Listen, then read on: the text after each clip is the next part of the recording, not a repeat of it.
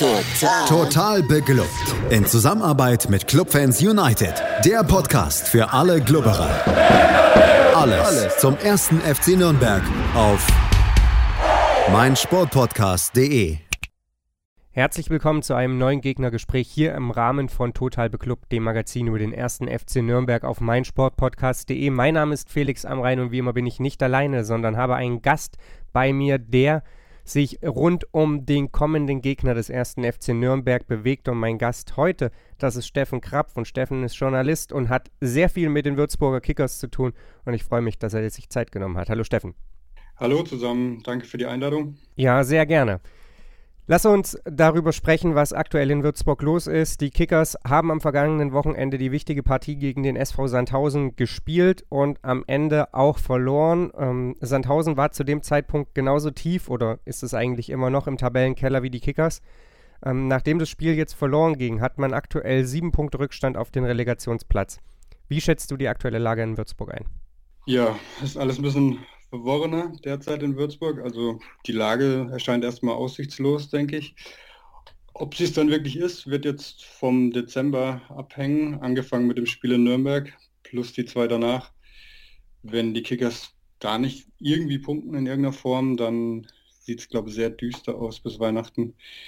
Die Gründe, warum es äh, so schlecht läuft, die sind echt sehr vielfältig. Ich glaube, das hat man von außen mitbekommen, dass äh, die Würzburger Kickers fast schon ein bisschen einen chaotischen Eindruck gemacht haben, was die letzten Jahre eigentlich nie der Fall war. Da war das ein Verein, da hat man wahrscheinlich überregional, selbst wenn sie in der zweiten Liga damals waren, so gut wie nichts mitbekommen. Das hat sich seit Sommer schlagartig verändert, denke ich. Und ja, jetzt, jetzt ist dann ein bisschen ein Scherbenhaufen, der großteils eigentlich selbst verursacht wurde. Und sportlich muss man da jetzt irgendwie gucken, rauszukommen. Der dritte Trainer mittlerweile. Und so viel Hoffnungsvolles gibt es aus Würzburger Sicht jetzt vor dem Spiel in Nürnberg ehrlich gesagt nicht zu erzählen. Lass uns nochmal zurückspulen in den Juli. Der Aufstieg, der war am Ende ja, ziemlich turbulent. Ich glaube im wahrsten Sinne des Wortes auf den letzten Drücker. Jetzt würde man ja annehmen, dass sowas eine Mannschaft auch zusammenschweißt. Ähm, Aufstiegseffekt, Aufstiegseuphorie sind dann Worte, die da oftmals fallen. Aber mir ist aufgefallen, dass von dieser Mannschaft eigentlich gar nichts mehr übrig ist oder zumindest sehr wenig übrig ist. Ist diese Euphorie damit quasi schon dahin? Äh, was ist im, im Sommer passiert in Würzburg, dass da quasi kein Stein mehr auf dem anderen liegt? Die Trainerwechsel kamen ein bisschen später, aber was ist passiert, dass so ein Umbruch vonstatten ging? Ja, auch das lässt sich nicht ganz so einfach beantworten. Ja, der Aufstieg kam auf jeden Fall überraschend, also völlig überraschend. Zum, zum Restart waren die Kickers Zehnter. Zwar nur vier Punkte Rückstand zum dritten, aber doch eben Zehnter. Also sind ja dann einige Mannschaften dazwischen, die prinzipiell wahrscheinlich auch einen besseren Kader hatten. Aber die Kickers haben sich dann wirklich wahrscheinlich perfekt vorbereitet während dieser Zeit, wo du kaum trainieren konntest und wo es unsicher war, ob überhaupt weitergespielt wird da war der Verein, auch, also die Vereinsverantwortlichen auch so federführend, dass überhaupt weiter gespielt wird, so im Drittliga-Ausschuss etc. Oder im DFB-Ausschuss, das ist wahrscheinlich genau genommen. Ja, die gingen dann topfit in, die, in den Restart. Der, da wurden innerhalb von 35 Tagen elf Spieltage durchgeballert und ja, da hat sich die Mannschaft irgendwie einen Rausch gespielt. Gegen Ende hat man dann schon gemerkt, dass die, die Kraft ausgeht. Also ich glaube, das vorletzte Ergebnis war ein 1 zu 5 in Köln. Und am letzten Spieltag hat man sich irgendwie mit einem, sagen wir mal, äh, fast geschenkten Elfmeter noch über die Zeit gerettet und ist aufgestiegen. Also großartiger Erfolg. Aber dass ein großer Umbruch kommt, war eigentlich schon abzusehen. Also man hatte viele Leihspieler im Kader, also zum Beispiel auch Simon Rhein vom Club. Und, ähm, und dass einige Spieler gehen werden, wie Fabio Kaufmann, hat sich frühzeitig abgezeichnet. Dann kurz nach Saisonstart ist mit Luca Pfeiffer noch der Torjäger gewechselt zu einem dänischen Champions League-Teilnehmer. Also das waren Sachen, die konnte man nicht wirklich verhindern. Und ja, Kapitän Schuppan hat aufgehört. Also war irgendwie, hat so kommen müssen, dass die Mannschaft auseinanderbricht. Also die, die überblieben, sind jetzt nicht unbedingt durchwegs Leistungsträger gewesen. Also das macht es natürlich schwierig, dass du dann eine neue Mannschaft aufbaust. Und dann kommst du halt zum, ja, wie du deine Transfers tätigst. dieses Jahr, da sagen einem zumindest zwei Verantwortliche, besonders schwer als Aufsteiger in dem Corona-Jahr. Also da ist sehr wenig Bewegung im Transfermarkt aus unterschiedlichsten Gründen. Und ja, jetzt steht man da mit einem Kader, der irgendwie nicht so richtig griffig ist. Spieler aus sehr vielen verschiedenen Ländern, das hatte man in Würzburg noch nie.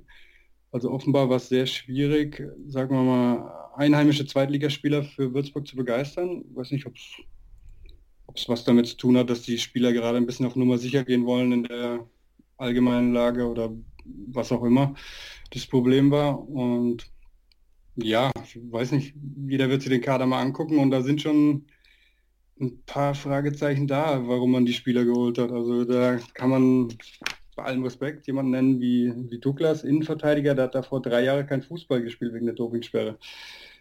Und oder auch jemand wie Everton, den für einen grandiosen Verteidiger halte, nur der hat auch eine, ein Jahr mit Verletzungen hinter sich und solche Spieler reihen sich dann aneinander. Also man hat man ist sehr viel Risiko gegangen und das hat sich bisher noch bei keinem Transfer so richtig ausgezahlt. Also das macht alles ein bisschen schwierig und wirkt auch ja nicht wirklich wie ein Team. Das liegt auch daran, dass die Transfers über von, sagen wir mal, Juli bis Oktober gestreckt wurden. Also es kamen immer mal wieder Spieler dazu. Am Deadline Day waren es, glaube ich, noch mal vier Stück. Selbst danach wurde noch einer geholt. Und ja, jetzt hat man 29 Mann-Kader, relativ viele Verletzte, viele sind nicht ganz fit, ich, ja, kann man so sagen. Und ja, ein richtiges Team hat sich bisher noch nicht gebildet. Also es liegt natürlich auch an diesen, an den dritten Trainer jetzt mittlerweile, also an den zwei Trainerwechseln. Ja, das klingt irgendwie nach, ich weiß nicht, Resterampe, nach Verzweiflungstransfers und äh, daraus kann sich natürlich auf jeden Fall keine Teamchemie ergeben. Die Trainerwechsel werden nicht unbedingt dazu beigetragen haben, dass es besser wird. Du hast es schon angesprochen. Ähm, letztlich musste Michael Schiele nach zwei Spieltagen gehen. Marco Antwerpen hatte fünf Spieltage Zeit. Aktuell ist jetzt Bernhard Rares dafür verantwortlich, was auf dem Platz in Nürnberg, äh, in Würzburg meine ich natürlich, geschieht. Hinter dem Ganzen scheint der Name Felix Magath zu stehen. Äh, nimm uns mal mit in dieses Trainerkarussell und in diese verrückten Entscheidungen, denn ich bin ganz ehrlich, mir fehlt irgendwie das Verständnis.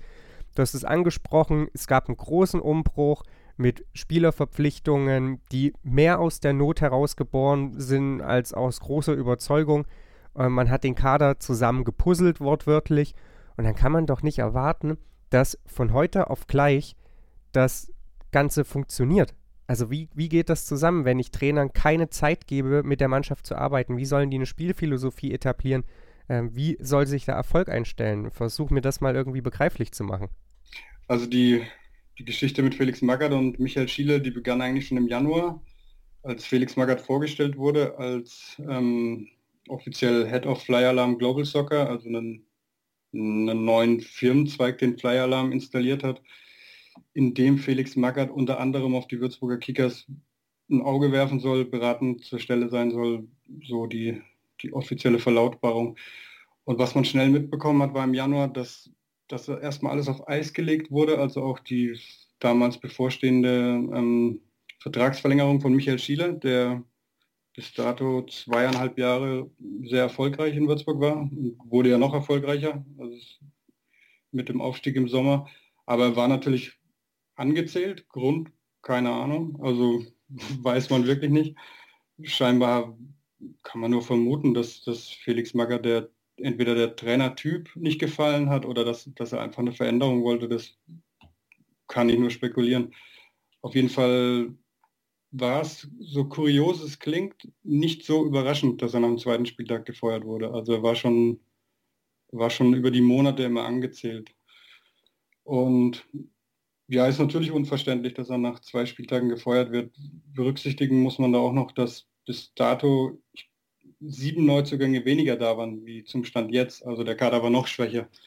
Und dafür waren rückblickend die Ergebnisse so übel gar nicht. Am zweiten Spieltag, im letzten Spiel von Michael Schieler, hätte man eigentlich einen Punkt geholt. Da haben die Kickers in der Nachspielzeit einen Elfmeter verschossen. Also da wäre was drin gewesen. Und Marco und Werben dann, das lief nicht minder komisch ab. Ähm, der wurde ja dann mit Schimpf und Schande vom, vom Hof gejagt, muss man wirklich so sagen. Das war, glaube ich, auch überregional zu vernehmen wie Felix Magger zum Beispiel sich dann geäußert hat über Marco und Werben. Also sein letztes Spiel war in Heidenheim an einem Freitag, 4 zu 1 verloren. Da hat Felix Magger danach auf Sky gesagt, ähm, der Trainer könne natürlich in Ruhe weiterarbeiten. Am Sonntag wurde dann gefeuert. Am Montag stand Felix Magath vor den Kameras, wurde darauf angesprochen und da sagte dann, Marco und Werben können Ruhe weiterarbeiten, nur halt woanders. Und das ist schon, schon mächtig zynisch, würde ich es mal nennen. Und auch sehr ungewohnt für das Umfeld hier, dass das so auch mit Trainern, selbst wenn die entlassen werden, umgegangen wird. Also die Kickers waren nochmal ein typischer Trainerverein so in den letzten Jahren mit den zwei Äras jeweils von Bernd Hollerbach und Michael Schiele. Da, da musste man sich gefühlt selbst entlassen als Trainer und wurde nicht so gegangen.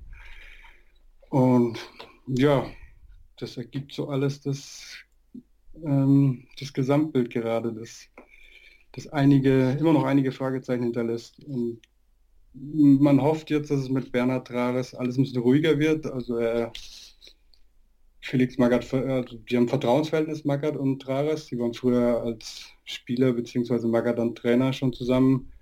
Vielleicht ist es jetzt der Wunschkandidat, mit, mit dem es klappen kann. Bernhard Trares passt auch als Typ ganz gut hierher. Aber ja, davon kommt auch noch nicht alleine der Erfolg, wie man aktuell sieht. Ja, das erste Spiel von Bernhard Trares war erfolgreich. Äh, das war ein Sieg gegen Hannover. Danach setzte es eine Niederlage gegen Regensburg und wir hatten es schon gesagt, gegen Sandhausen. Ich frage jetzt mal so ganz salopp, wie viele Trainerwechsel kann sich Würzburg denn eigentlich noch leisten? Ich meine, in Pandemiezeiten wird die Geldschatulle auch in Würzburg nicht unendlich voll sein. Trainer wollen weiter bezahlt werden. Ähm, das, das Spiel kann man ja nun nicht ewig so weiterspielen. Und auch wenn du sagst, da ist ein Vertrauensverhältnis zwischen Bernhard Rares und Felix Magath, wir wissen das beide ganz genau, wie Automatismen im Fußball funktionieren. Wenn der Erfolg ausbleibt, wird es auch für Trares am Ende schwer werden. Also wie viele Trainerwechsel kann es noch geben in Würzburg? Ja, das ist die nächste kuriose Geschichte. Also Marco Antwerpen hatte angeblich so eine Art Probezeit und ist quasi nicht mehr auf der Gehaltsliste, weil er unter diesen fünf, sechs Wochen, die die Probezeit war, entlassen wurde. Und Michael Schiele ist ja jetzt auch von der Gehaltsliste, der ist in Sandhausen. Von daher sieht es da eigentlich ganz gut aus finanziell, aber wäre an sich jetzt mal abgesehen von den Finanzen völlig fatal, wenn man nochmal einen Trainerwechsel in der Saison macht. Die Frage wäre auch dann, zu was das führen soll, weil entweder man punktet jetzt oder es ist sowieso mehr oder weniger vorbei. Springen wir mal ins aktuelle Geschehen hinein. Die Würzburger Kickers grüßen aktuell von ganz unten, haben den schwächsten Sturm, haben die schlechteste Abwehr, auch wenn Braunschweig sich in diesen beiden Kategorien in ähnlichen Sphären bewegt, haben die sieben Punkte mehr damit geholt. Äh, jetzt geht es gegen Nürnberg. Danach kommt es zum nächsten Kellerduell. St. Pauli, die aktuell Vorletzter sind, ähm, sind dann die Gegner der Würzburger Kickers und dann geht es gegen Darmstadt. Was macht dir jetzt Hoffnung, dass es in den nächsten Spielen irgendwie anders wird, dass man da auf einmal die notwendigen Punkte, die du dir erhoffst, die du angesprochen hast, äh, dass die da jetzt auf einmal geholt werden? Ja, naja, also du hast ja auch das Spiel gegen Hannover angesprochen. Die Kickers können prinzipiell trotzdem, denke ich, punkten mit den elf Mann, die sie aufs Spielfeld schicken, aber dazu muss halt einiges stimmen. Also die Kickers müssen dann selbst einen guten Tag erwischen. Der Gegner darf am besten keinen Sahnetag erwischen und Schiedsrichterfehlentscheidung gegen die Kickers können sie auch nicht verkraften aktuell. Das hat man auch die letzten Spiele gesehen. Also ich halte es nicht für ausgeschlossen, dass, dass sie punkten werden. Also Bernhard Tares ist glaube ich, ein Trainer, der mit dem Vorhandenen irgendwie gucken kann, dass er Punkte holt. Dazu braucht man nicht irgendwie den besten Angriff oder ein besonders schönes Offensivspiel. Ich traue den Kickers prinzipiell schon zu. Also dass sie auch, wenn es irgendwie die Spiele vom Verlauf hergeben, dass sie in der englischen Woche, sagen wir mal, vier Punkte holen oder so. Muss in diesen drei Spielen jetzt der Anschluss an den Relegationsplatz wiederhergestellt werden? Oder sagst du, am Ende reicht es zumindest, wenn der Rückstand jetzt erstmal nicht größer wird, wenn diese Lücke nicht noch weiter anwächst? Ja, den Rückstand nicht größer werden, also, Hauptsache man Punkt ein bisschen. Mit vier Punkten, das sieht ja, sieht ja grässlich aus. Und die Frage ist auch, das Transferfenster macht, glaube ich, am 1.1. wieder auf ob man da dann nochmal richtig aktiv wird, das muss ja auch davon abhängen, wie realistisch das ist, ob du überhaupt noch im Abschiedskampf eingreifst oder ob du sowieso abgeschlagen bist, dann brauchst du nicht noch mehr Geld auf den Kopf zu hauen. Und ich, ja, kann wie gesagt nur auf die nächsten drei Spiele ankommen. Wenn du da gar nichts holst, dann, dann wäre man wahrscheinlich am besten beraten, man überlegt, wie man die Saison unbeschadet äh, zu Ende bringt und guckt auf die, die Regionalliga und vergisst das Jahr dann halt. Haben ja im Endeffekt ist es ja eh ein komisches Jahr. Also hast du wahrscheinlich bis zum Ende fast keine Zuschauer. Und ja, dann musst du wieder da anfangen, wo du aufgehört hast. Ja, unterm Strich, nach allem, was du geschildert hast, nach dem, was die Tabelle hergibt, was die Zahlen halt einfach hergeben, muss man wohl sagen, dass Würzburg und mittlerweile haben wir ein Drittel der Saison gespielt, aktuell eben Abstiegskandidat Nummer eins ist, so, so hart und, und gemein das irgendwie klingt. Du hast äh, die Schiedsrichterentscheidungen angesprochen. Sebastian Schuppan hat sich im Kicker unfassbar darüber aufgeregt. Ähm, meiner Erfahrung nach, äh, aus, aus Nürnberger Sicht, ist das immer kein gutes Zeichen, wenn man sich so sehr an Schiedsrichterentscheidungen aufhängt. Und ja, da, da stellt sich mir natürlich die Frage, ist das schon pure Verzweiflung oder ist es am Ende auch berechtigt, weil eben viele Entscheidungen wirklich zu Würzburger Ungunsten gefällt werden, weil da einfach Fehlentscheidungen sich wirklich ansammeln, sich wirklich häufen? Sowohl als auch. Also es waren schon Fehlentscheidungen dabei, die auch spielentscheidend waren. Also zum Beispiel gegen Fürth ist es 2 zu 2 in der Nachspielzeit gefallen durch eine unberechtigten Ecke wurde nicht oder wird nicht überprüft vom Videoschiedsrichter. Und dann hatte man vorletzter Spieltag eine rote Karte dabei, die keine war wahrscheinlich. Und letzten Spieltag war auch wieder eine umstrittene Szene, aber ja, also man will damit schon wahrscheinlich ein bisschen auch kaschieren, die, die eigenen Dinge, weil man verliert nicht wegen einer Spielentscheidung jetzt es ist, also ich finde es auch kein gutes Zeichen, vor allem auch in der, in der Vehemenz, wie das gerade geäußert wird. Also da geht es ja schon in Richtung Verschwörung, die man da wittert. Also wurde jetzt sowohl von Felix Magath als auch von Daniel Sauer und ich glaube auch von Sebastian Schuppern, nee, Daniel Sauer nicht, muss ich korrigieren, äh, von Sebastian Schuppern und Felix Magath fast wortgleich gesagt, dass man das Gefühl hätte, man ist in der Liga nicht willkommen. Und das ist dann schon ein, äh, ein schwerwiegender Vorwurf, den ich auch völlig an den Haaren herbeigezogen finde. Und ich glaube, damit tut man sich keinen Gefallen. Ja, abschließend habe ich noch eine Frage an dich, Steffen. Was erwartet denn den ersten FC Nürnberg am Sonntag jetzt für eine Mannschaft? Mir ist aufgefallen, dass die Würzburger Kickers im Auswärtsspiel den Ball sehr, sehr gerne der Heimmannschaft überlassen. Ich glaube, aktuell sind es so gerade knapp über 40 Prozent Ballbesitz, die Würzburg in diesen Spielen hat. Was für eine Spielanlage dürfen wir von den Würzburger Kickers erwarten? Ja, eine tiefstehende Mannschaft auf jeden Fall der Kickers, ähm, die, die trotzdem, auch wenn der Tabellenplatz ähm, vielleicht nicht erahnen lässt, extrem laufstark ist. Zweikämpfe eigentlich, zumindest seit Bernhard Trares, ähm, da ist, sucht schon, also die werden unangenehm sein wollen. Und ja, und ähm, auf Konter setzen. Da hat man mit David Kopac vor allem jemanden und zuletzt auch Mitja Lotric, zwei wirklich gute Spieler. Also das sieht aus, als wären das gute Transfers, die wirklich aus sehr wenig sehr viel machen können. Also wenn es über viele Stationen geht, kann man eigentlich beruhigt sein als gegnerischer Zuschauer oder Fan. Da passiert nicht besonders viel.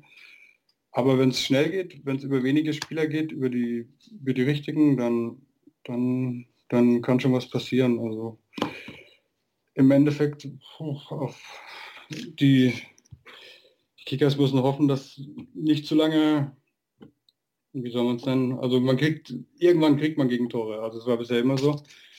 Die Stabilität ist auf keinen Fall über 90 Minuten bisher immer da gewesen. Selbst wenn man gut gespielt hat, also man fängt sich irgendwann ein und ja, mal gucken, wie der Club drauf ist. Also wie gesagt, wenn, wenn der Club einen schlechten Tag hat, werden es die Kickers wahrscheinlich ausnutzen. Alles klar. Ich bin gespannt, was am Sonntag rauskommt und vor allem, wie sich es dann natürlich weiterentwickeln wird in Würzburg. Vielen Dank äh, an dich, Steffen. Steffen findet man übrigens auch auf Twitter. Lokalheldsport ist da sein Händel, wer ihm folgen möchte, um mehr über die Würzburger Kickers zu erfahren. Mehr gibt es natürlich auch bei Total Beklubbt in der kommenden Woche. Markus Schulz übernimmt die Analysen zu den Spielen gegen Würzburg und gegen Kiel. Ein Gegnergespräch gegen Kiel wird es ebenfalls geben. Das kommt ein bisschen früher. Ja, und ansonsten bleibt mir eigentlich gar nicht so viel zu sagen, außer die üblichen Verabschiedungsfloskeln. Äh, folgt uns in den sozialen Medien auf Twitter und auf Facebook, ähm, abonniert den Podcast und lasst uns natürlich wissen, was wir verbessern können, abgesehen von der Tonqualität dieses Podcasts, äh, die hoffentlich in der nächsten Ausgabe wieder besser wird. Bis dahin, ähm, bleibt uns treu hier auf meinsportpodcast.de. Schatz, ich bin neu verliebt. Was? Da drüben. Das ist er. Aber das ist ein Auto. Ja, eben. Mit ihm habe ich alles richtig gemacht. Wunschauto einfach kaufen, verkaufen oder leasen. Bei Autoscout24. Alles richtig gemacht. Total. Total beglückt. In Zusammenarbeit mit Clubfans United. Der Podcast für alle Glubberer.